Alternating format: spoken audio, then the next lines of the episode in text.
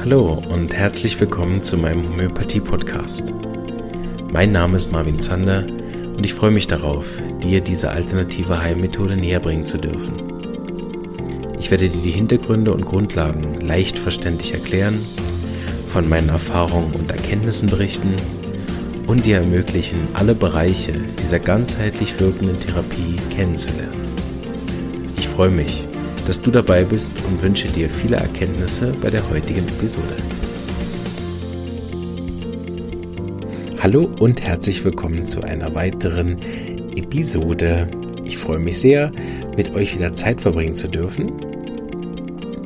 Wir haben zwei äh, tolle Fragen gehabt, die sich so ein bisschen überschneiden. Deshalb mache ich heute mal eine Antwort-Episode auf die tollen Fragen, die uns gestellt worden sind. Das dürft ihr übrigens jederzeit gerne machen, Fragen stellen. Äh, auf allen Kanälen, wo ihr mich erreicht. Gell? Und ähm, genau. Da freue ich mich sehr drauf, jetzt mit euch mal wieder eine Episode zu verbringen mit meinem Lieblingsthema, die homöopathischen Grundlagen. Hoffe, euch geht es sonst gut. Wir haben ja eine sehr spannende Zeit hinter uns und auch eine sehr spannende Zeit aktuell vor uns wenn ich das so richtig sehe, äh, um es mal positiv auszudrücken. Ich habe aber auch persönlich eine sehr interessante Zeit vor mir, nämlich am 1. Oktober habe ich zehnjähriges Praxisjubiläum. Ja, das sind ja so psychologische Zahlen, ne? Zehn Jahre. Und ich bin erstaunt, das macht was mit mir, ne? dass ich jetzt zehn Jahre Homöopath bin und mich da noch keinen Tag gelangweilt habe. Ähm, und auch keinen Tag bereut habe, das gearbeitet zu haben. Aktuell haben wir sehr, sehr viel zu tun. Ähm, das einerseits natürlich streng, auf der anderen Seite aber auch sehr schön und da sieht man mal wieder, was Homöopathie kann und äh, was man selber auch in den zehn Jahren für einen Fortschritt gemacht hat in so einer intensiven Phase. Für das zehnjährige Jubiläum habe ich auch ein eine Idee. Ich würde gerne Online-Vorträge halten für Laien. Ähm, genau, habe da schon ein paar gute Ideen. Bin gespannt, ob das auf Anklang stößt. Freue mich, äh, wenn der eine oder andere, der zuhört, vielleicht auch mal zu einem oder anderen Vortrag kommt. Ähm, genau, grundsätzlich kann man auch den Podcast hören, aber ich dachte, zum 10-jährigen Jubiläum könnte ich ja eigentlich mal wieder auch was anderes machen als Podcast aufnehmen. Genau, Online-Vorträge sind nicht viel besser, aber auch nicht schlecht. Ja, da werde ich euch dann mehr erzählen, wenn es soweit ist. Genau. Also, aber lasst uns kommen zu der heutigen Frage oder den heutigen Fragen. Die erste Frage ist, soll man überhaupt Symptome behandeln, wenn doch jede Krankheit äh, ein zugrunde liegendes Miasma hat? So. Da kann man jetzt eigentlich vier oder fünf Stunden drüber referieren und hat wahrscheinlich immer noch nicht alles gesagt. Das ist recht komplex, ne, weil es praktisch alle Sachen, die wir in den letzten 100 Folgen besprochen haben, wieder braucht. Deshalb kann ich jetzt auch nicht sagen, ja, das ist in der Folge und das ist in der Folge und das müsst ihr in der Folge hören und dann müsst ihr noch hier in der Folge hören. Ähm, genau, das bringt ja nichts. So, ich versuche es, wie immer, auf den Punkt zu bringen ähm, und zu erklären, dass es nachher klar ist. Also grundsätzlich gibt es ja tatsächlich auch Krankheiten, die nicht primär miasmatisch sind oder ein zugrunde liegendes Miasma dahinter haben, ähm, in der das, also dass der, dass die chronische Belastung vom Miasma jetzt das Kernproblem ist, ne, bei einer Verletzung zum Beispiel.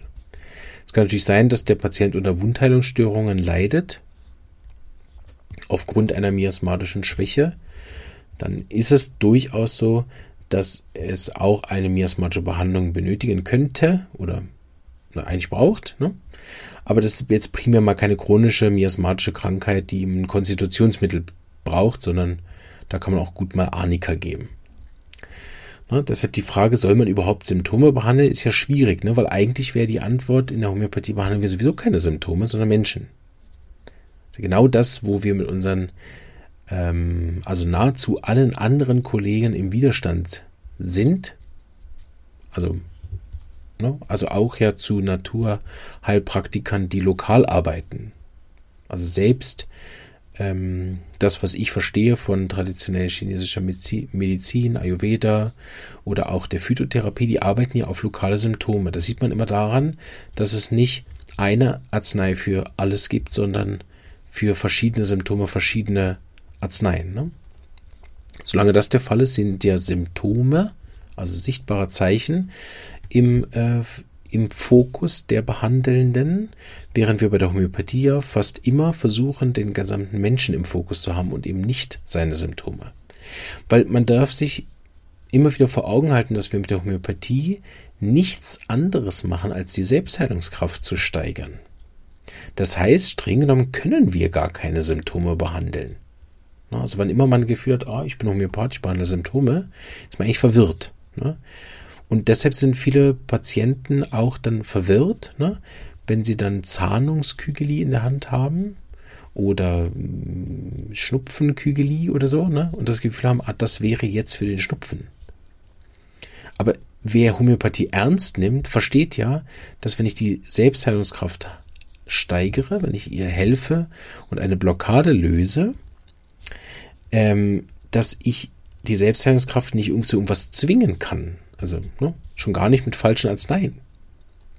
Das heißt, wir behandeln in Homöopathie streng genommen nie Symptome, weil wir das gar nicht können. Ne? Wir können nur das ähnlichste Arzneimittel suchen zu dem Zustand. Woher wissen wir, welches das ähnlichste Arzneimittel ist? Das ist einerseits das, was in der Arzneimittelprüfung die Symptome hervorgebracht hat. Ne? Bei Arnika die starke Berührungsempfindlichkeit, das Wundheitsgefühl, als wäre ein Traktor über mich rübergefahren und deshalb hilft das erstaunlicherweise viel bei Verletzungen. Ähm, und nachher beim Patienten die Symptome sammeln und dann schauen, welches Mittel ist denn das ähnlichste zu seinen Gesamtheit der Symptome. Je chronischer jetzt so ein Fall wird, desto mehr Symptome braucht es, respektive auch desto vollständiger muss ich den Fall erfassen. Wenn der Patient das erste Mal mit einer Kopfverletzung kommt, die ganz frisch ist, muss ich natürlich nicht fragen, was seine Mutter für Krankheiten hatte. Kann ich, ist aber nicht relevant für jetzt. Wenn derjenige kommt mit einem angeborenen Schwierigkeit, dann wäre es fahrlässig, aktuell, ja gut, geben wir erstmal was auf die Warze da unten am Fuß und seine angeborenen Schwierigkeiten, die gucken wir dann später an. Ne? Ja, okay, er hat jetzt auch noch Leberbeschwerden, gut, dann kriegt er noch ein Mittel für die Leber. Ne, und ein bisschen Herz hat er auch noch, gut, dann geben wir ihm noch was fürs Herz. Ne? Das hat ja nichts mehr mit Homöopathie und Ähnlichkeit zu tun. Das ist dann Symptomenbehandlung. Vielleicht an der Stelle mal eine kleine Unterbrechung äh, für das, dass das nochmal klar ist, das ist natürlich keine Bewertung. Ne? Also habe überhaupt nichts gegen die anderen Therapien. Und es gibt auch einige Fälle, die ich in den zehn Jahren jetzt schon erlebt habe, wo es Gott sei Dank Arzneien gibt, die ähm, Symptome behandeln. Nur allen vorweg natürlich die Schulmedizin. Kann man halten von dem, was man will, aber im Symptome wegmachen sind die ja top. Da können wir Homöopathen grundsätzlich mit der Art von Symptomen, wie die die wegmachen, können wir gar nicht mithalten. Ich habe in einer Folge das auch schon mal gesagt, ne? wenn, wenn eigentlich mich jemand fragt, ja, haben Sie Mittel für meinen Husten, ist meine Antwort eigentlich fast immer nein. Das Problem ist, dass in der Schweiz diese Art von Humor nicht besonders gut ankommt. Also meistens wird er nicht verstanden und, und B ist es irgendwie nicht witzig, leider. In Berlin sind so Sachen immer witzig gewesen. Da, da habe ich hier gemerkt, in der Schweiz, diese Art von Humor kann man hier nicht bringen. Aber es ist halt trotzdem so. Ne? Haben Sie eine Arznei für meinen Kopfweh? Nee. Nee, habe ich nicht. Also im Ernst, ne? Ich hätte eine Arznei, um ihre Selbstheilungskraft zu steigern. Und wenn wir das ähnlichste Mittel finden und die Selbstheilungskraft das macht, was ich von ihr beobachtet habe die letzten zehn Jahre, dann werden ihre Kopfschmerzen verschwinden, ja. Aber mehr auch nicht. genau. Das heißt, ähm, soll man überhaupt noch Symptome behandeln? Ist eine ganz klare Antwort nein. A, weil wir keine Symptome behandeln in Homöopathie, das ist gar nicht das Ziel. Und B, weil wir es nicht können. Ne? Verrückt ist aber, dass wir natürlich Symptome behandeln, weil wenn wir das ähnlichste Mittel geben, die Symptome verschwinden. Und das ist ja dann nachher sozusagen der Beweis der Theorie von Homöopathie, dass durch Selbstheilungskraftsteigerung, durch das ähnlichste Mittel, die Lebenskraft angeregt ist, die Symptome zu heilen, die sie vorher gezeigt hat. Und Hahnemann hat gesagt, die Lebenskraft zeigt die Symptome, damit man auch nachher sozusagen findet, was man machen muss. Sie drückt sich über die Symptome aus. Da gibt es ja auch einen Riesenbereich der Psychosomatik. Ja. Warum habe ich dieses Symptom? Was zeigt es mir? Mir ist das manchmal so ein bisschen zu schubladenmäßig, ja, weil ich beobachtet habe, dass nicht jedes rechtzeitige Symptom hat mit dem Papa zu tun und nicht jedes Fieber mit Ärger. Und so weiter. Und es gibt immer mehrere Möglichkeiten, die sind am Schluss sehr individuell und einzigartig. Aber allein, dass es die Psychosomatik gibt und dass sie in vielen Fällen zutrifft, zeigt ja, dass das eben mit dem ganzen Menschen zu tun hat und nicht mit dem, was sich nachher auf der Körperebene zeigt. Ne? Das ist ja das Bild, was wir mal verwendet haben. Ne? Einerseits kann man sagen, das ist diese Projektionsfläche der Körper, ne? wo, der, wo das Ich projiziert auf meinem Körper. Ne? Ich, der Projektor, projiziere auf meinem Körper, mein Körper. Ne? Oder was wir auch schon hatten, ist diese, meint der Motor ist kaputt und dann leuchtet das im Cockpit das Warnsignal auf. Ne? Und wenn man das Warnsignal nimmt als zum Beispiel Leberbeschwerden, dann nützt es nichts, das Warnsignal äh, abzuschrauben, die Glühbirne rauszumachen, abzukleben oder sonst irgendwas. Man muss sich halt um den Motor kümmern. Der Motor ist in dieser Analogie das Ich, ne? meine Probleme. Aber klar, es kann natürlich auch sein, ne, dass das Lämpchen ne, einen Schlag abbekommen hat und dann muss ich natürlich das Lämpchen austauschen. dann nützt es nichts am Motor rumzubasteln. Und, und wenn der Motor das Ich ist und dann die Projektion oder die Projektionsfläche die Leinwand ist, nur wenn jemand auf die Leinwand einschlägt und die kaputt macht, dann hat das überhaupt nichts mit dem Ich zu tun. Ne? Weil das Ich jetzt nicht eine, eine Projektion macht auf der Leinwand, sondern die Leinwand kaputt gegangen ist. Genau. Es ist, ist also die weitere Frage, wann, ne, wann, behand, wann nehme ich denn jetzt ein Mittel, was zu den aktuellen Symptomen passt und so weiter. Da kommen wir dann in den Bereich akut, chronisch, subakut, ähm, angeboren, erworben. Ne? Das haben wir alles im Podcast grundsätzlich auch schon mal besprochen. Will ich hier gar nicht im Detail wieder drauf eingehen, weil die Folge endlos wird. Aber es muss natürlich nachher eine Regel geben, die man auch als Laie befolgen kann. Das ist Grund, deshalb habe ich ja im Podcast zum Beispiel auch die Verletzungsmittel aufgesprochen. Es ist grundsätzlich so, dass man die Verletzungsarzneien eigentlich nahezu immer bedenkenlos geben kann. Es gibt diese Ausnahme, die habe ich eben schon mal erwähnt, wenn Wundheilungsstörungen da sind, ne, dann braucht derjenige vielleicht trotzdem das korrekte Verletzungsmittel, aber er braucht hinterher eine Folgebehandlung, wo dieser konstitutionelle Wundheilungsstörungsteil ähm, abgedeckt wird mit einer Arznei. Und ansonsten ist es so, dass konstitutionell chronische Krankheiten, wiederkehrende Krankheiten, angeborene Krankheiten, die sollten nicht von Laien behandelt werden und eben nicht versuchen, einzelne Symptome davon wegzumachen. Ne? Wenn man sagt, okay, mein Kind hat immer wiederkehrenden Heuschnupfen, Asthma, Hautausschläge und jetzt hat er neu auch Dellwarzen, super, dann suche ich doch mal ein Mittel für die Dellwarzen und den Rest ignoriere ich. Ne? Das ist immer Spiel mit dem Feuer. Hm, es kann sein, dass es gar nicht funktioniert, was manchmal eine der schlimmsten Wirkungen ist, weil derjenige dann denkt, Homöopathie funktioniert nicht. Ne? Ein großes Problem, bis der wieder zum Homöopathen geht oder sich mit Homöopathie nochmal auseinandersetzt. Das zweite, kann tatsächlich funktionieren, was sicher auch nicht, auch nicht besonders gut ist, weil dann hat er die Warzen unterdrückt. Kann sein, dass jetzt das Asthma schlimmer wird oder irgendeine Unterdrückung stattfindet oder die Warzen wiederkommen und er dann das Mittel wiederholt. Das machen zum Beispiel viele gerne mit Herpes. Ne? Herpes und Rustox ist so ein ganz typischer, ja, ja, der Rest mir eigentlich wurscht, dass es wiederkommt, kein Problem. Ich nehme einfach jedes Mal Rustox, das hilft jedes Mal tiptop. Ja, toll, ja. Und wie sind so die anderen Beschwerden die letzten zehn Jahre gewesen? Der Herpes kommt zwar immer wieder, also wirklich geheilt ist er auch nicht. Und der Rest so, ja, ich habe ganz schön Gewicht zugenommen, Wassereinlagen und die Niere ist auch nicht mehr so stabil. Hm, toll, ja, sehr gut. Und dann gibt man was für die Niere und den allgemeinen Zustand. Ne? Also gibt das passende Konstitutionsmittel. Was passiert jetzt? Der Herpes kommt selbstverständlich wieder und der Patient darf seine Zinsen bezahlen, wie Dr. Das immer so schön gesagt hat. Das ist jahrelange Unterdrückung. Also auch mit Homöopathie kann man eben sehr viel Murks machen. Das ist auch keine Wertung, weil ich weiß ja, die Leute nehmen ja Rustox nicht für den Herpes, weil ihnen langweilig ist oder weil sie denken, oh ja, super, ich hätte total gerne Nierenschaden. Ne? Soll jetzt keine Angst sein. Also ist natürlich nicht immer so, dass es auf die Niere geht, aber es kann ja irgendwo hingehen. Ne? Das hängt ja mit dem Schwachpunkt zusammen. Ähm, das machen die Leute ja nicht mit Absicht. Ne? Sie geben ihr Bestes und das weiß ich auch. Und da ich auch gar nicht, will ich auch gar nicht schimpfen oder so. Aber das ist halt etwas, was nicht im Bewusstsein ist, dadurch, dass über die Homöopathie in der öffentlichen äh, Meinung immer nur erklärt wird, ja, das Placebo, anstatt sich mal ernsthaft mit dem auseinanderzusetzen und die breite Bevölkerung vielleicht darüber aufzuklären, äh, wie das wirklich funktioniert. Ähm, genau, damit eben die Leute auch wirklich die richtigen Erfahrungen mit der Homöopathie machen und nicht eben das entweder, dass es immer nur kurz wirkt oder gar nicht wirkt. Genau. Wann kann man denn jetzt als Laie selber behandeln? Also einmal die Verletzungen oder echte akute Krankheiten. Das können zum Beispiel sein Lebensmittelvergiftungen. Das können zum Beispiel auch sein gewisse Unpässlichkeiten aufgrund von Wetterphänomenen, Sonnenstich, kalten Wind erwischt, auf kaltem Stein gesessen. Immer unter der Voraussetzung, dass das keine chronische Krankheit ist. Ne? Also wenn ich eine chronische Blasenentzündung habe oder immer wieder Blasenentzündung habe und gestern habe ich jetzt auf kaltem Stein gesessen und wieder eine Blasenentzündung, dann ist das trotzdem nicht akut. Es kann sein, dass man ähm, aufgrund der Schwere der Symptomatik eine akute Arznei wählt, also die eine, eine Arznei, die sehr passend ist zu dem aktuellen Symptomatik des Patienten.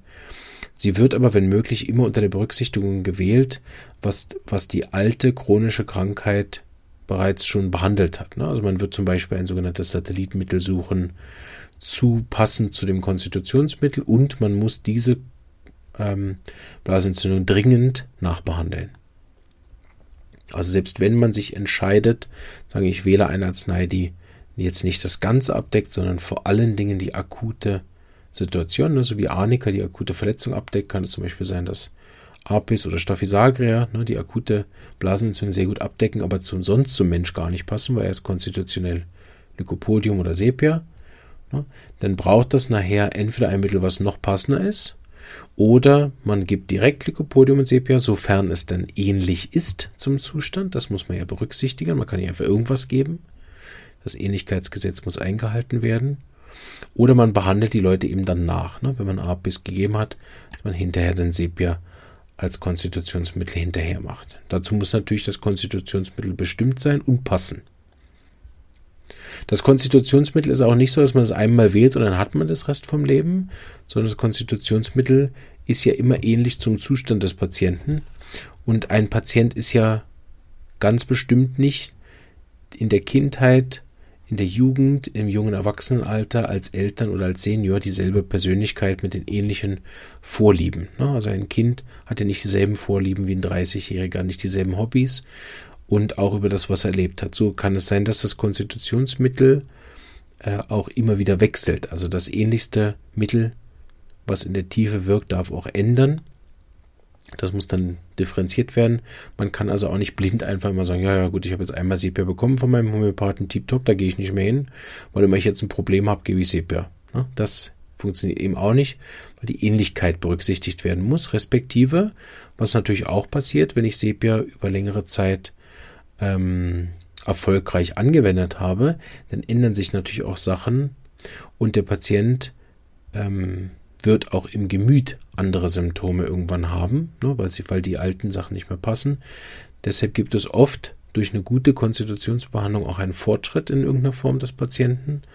Ne, von dem kalten, zurückgezogenen, introvertierten, äh, überforderten, erschöpften Menschen wird der ja durch mehrere Gaben von Sepia irgendwann nicht mehr in diesem Zustand sein vielleicht neu äh, extrovertierter sein oder äh, aufgestellter, positiver sein oder mehr Energie haben. Ne? Und dann kann es natürlich gut sein, dass nach ein, zwei Jahren der Mensch auch eine ganz andere Arznei braucht. Auch wenn er dann vielleicht wieder Blasenentzündungen hat. Ne? Weil die Selbstheilungskraft zu steigern ist ja kein permanenter Erfolg. Ne? Es ist ja nicht, dass wir Selbstheilungskraft einmal steigern und das war's. Das kann ja jeder von uns wahrnehmen. Auch die Therapeuten selber, die sind ja teilweise seit Jahren in Behandlung. Also es ist ja nicht, dass man einmal Mittel gibt und dann damit ist das Thema gegessen. Ne? Die Selbstheilungskraft zu steigern ist eine Sache, dass der Mensch gesund bleibt, eine ganz andere. Ne? Genau. Hoffe, dass ich die Frage ein bisschen beantworten konnte, dass es euch etwas klarer ist. Das heißt, ähm, zögert nicht, akute Sachen zu behandeln. Schaut einfach, sind es auch wirklich akute Sachen. Falls ihr akute Sachen behandelt habt und euch nicht sicher seid, sprecht mit eurem Therapeuten. Ne? Fragt euren Homöopathen, habe ich das richtig gemacht oder nicht. Ich, alle Leute, die bei mir Selbstbehandlung machen, die Laien kläre ich immer wieder auf. Das war sehr gut, das hätte ich so nicht gemacht. Das empfehle ich beim nächsten Mal nicht so zu machen. Dort bin ich der Meinung, das wäre gar nicht zu behandeln gewesen und da war es super duper, ne, sodass die Leute auch wirklich mitarbeiten können und nicht ihren eigenen Fall ständig stören. Gut. Ich möchte dann auf die zweite Frage eingehen, weil die hat so ein bisschen damit zu tun. Nämlich die Frage ist, was passiert denn dann nach so Mitte im Punkto Heilungsgesetze ähm, oder auch Intensivierungen, also sogenannte Erstverschlimmerungen. Ne? Also ich habe jetzt ein super Mittel gegeben. Ne? Ich habe jetzt nicht unterdrückt, sondern ich habe ein gutes Konstitutionsmittel gewählt. Jetzt gibt es verschiedene Heilungsgesetze. Ne? Da gibt es auch eine Folge zu, die Heringschen Heilungsregeln. Das sind mal die drei häufigsten.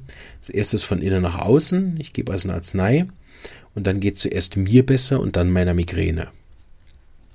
Der Zeitablauf von mir geht's besser bis zur Migräne ist besser kann von Wochen bis mehrere Jahre in Anspruch nehmen. Das hängt davon ab, was man für eine Art von Migräne hat, zum Beispiel ob die vererbt ist oder nicht und wie lange die schon da ist.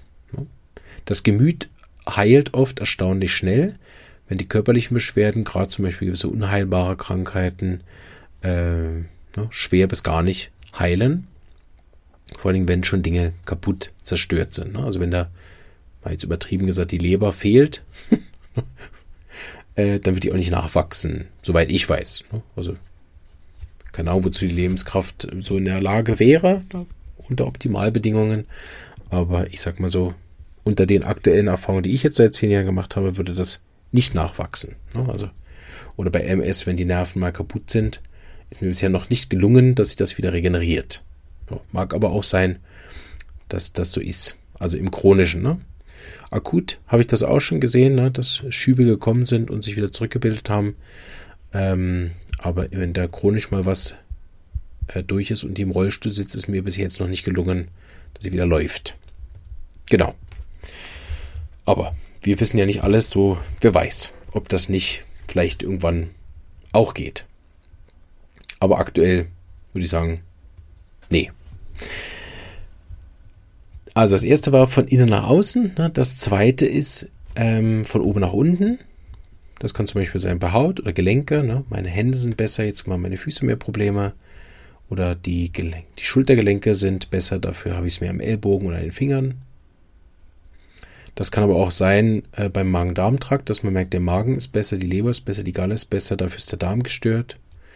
Das sind so temporäre Phasen natürlich. Wenn die Heilung ausgelöst ist, dann nimmt es diesen Verlauf.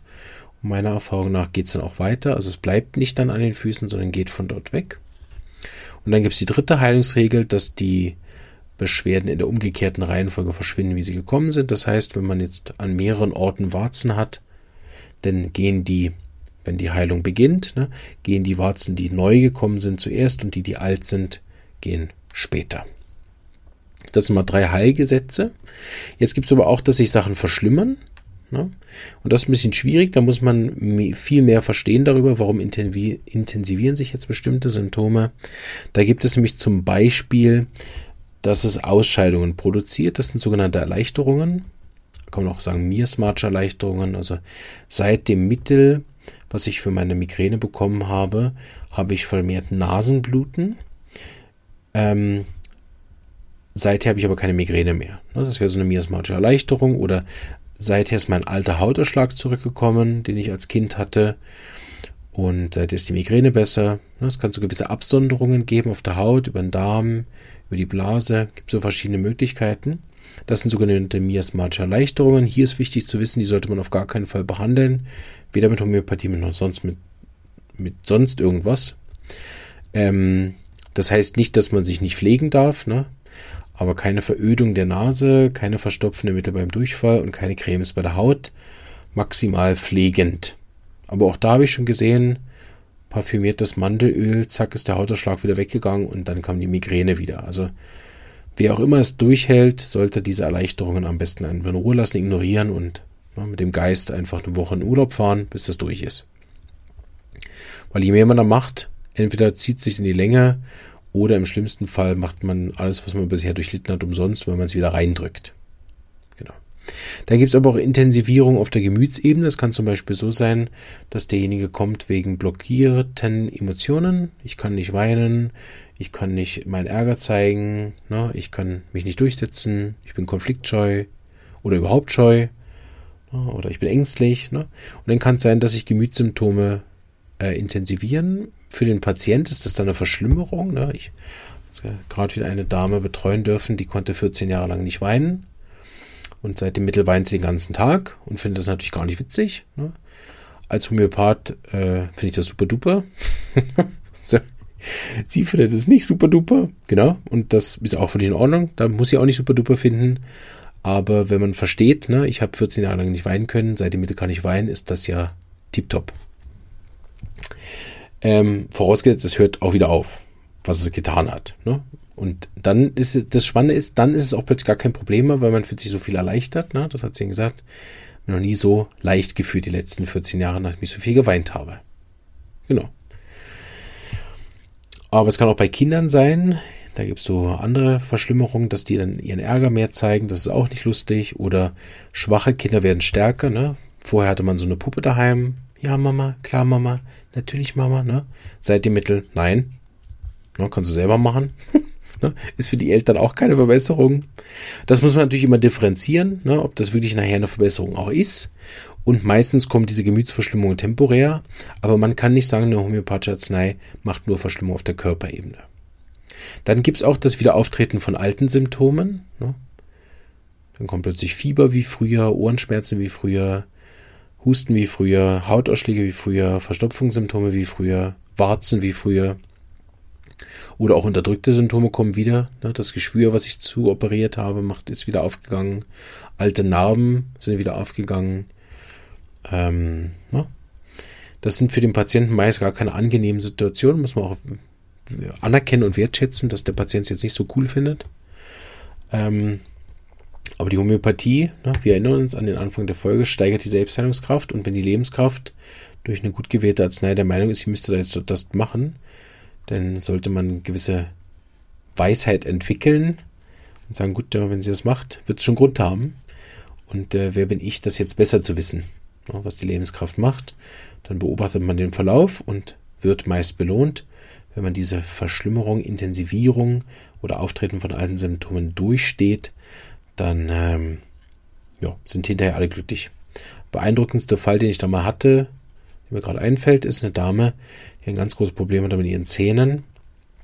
Sie hat große Probleme gehabt, weil das, weil das von der Wurzel her die Zähne zerstört worden sind, nicht von außen. Und sie hat schon zwei Zähne von innen heraus ver verloren und der Arzt war, der Zahnarzt war recht hilflos auch nicht genau wusste, wie, wo, wie, was ne, er zu machen ist.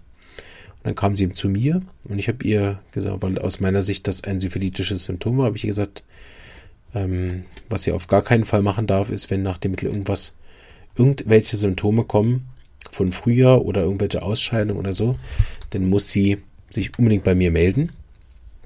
Und es war sehr beeindruckend. Ich habe, glaube ich, in meiner ganzen Karriere bisher, oder was ich mich jetzt gerade erinnere, nie wieder so starke Erstverschlimmungen in der Reaktion auf ein Mittel gehabt.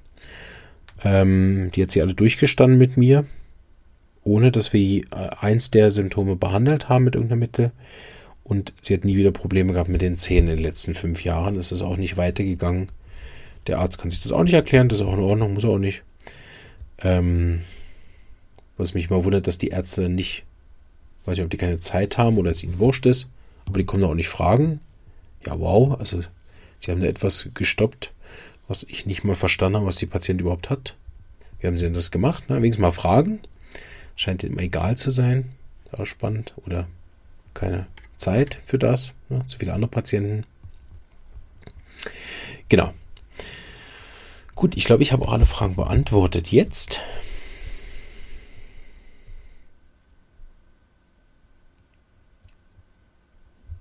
Gut.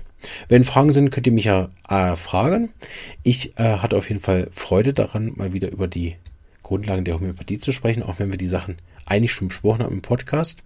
Aber bitte stellt mir weiterhin Fragen, wenn ihr welche habt, weil genau das ist die Idee des Podcasts, dass wir die Dinge aufklären und meiner Erfahrung nach, wenn zwei Leute diese Fragen haben, dann haben die auch mehr. Und in dem Sinne hoffe ich, dass es euch gefallen hat wieder ein bisschen durch die Homöopathie zu schwimmen und wünsche euch jetzt einen ganz, ganz einen tollen Tag und freue mich, wenn wir uns in irgendeiner der Episoden, in der Lerngruppe, äh, auf den Vorträgen oder sonst wo wiedersehen. Bis dahin wünsche ich euch alles Gute, bleibt gesund, bis bald, ciao.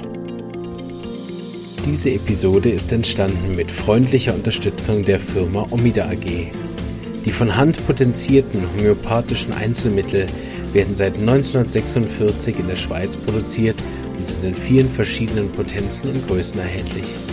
Diese Einzelmittel sowie verschiedene praktische Taschenapotheken für Mensch und Tier sind innerhalb 24 Stunden lieferbar und können von Fachpersonen oder Drogerien und Apotheken in der ganzen Schweiz bezogen werden. Ein großer Dank an die Omida AG für die Unterstützung dieser Episode.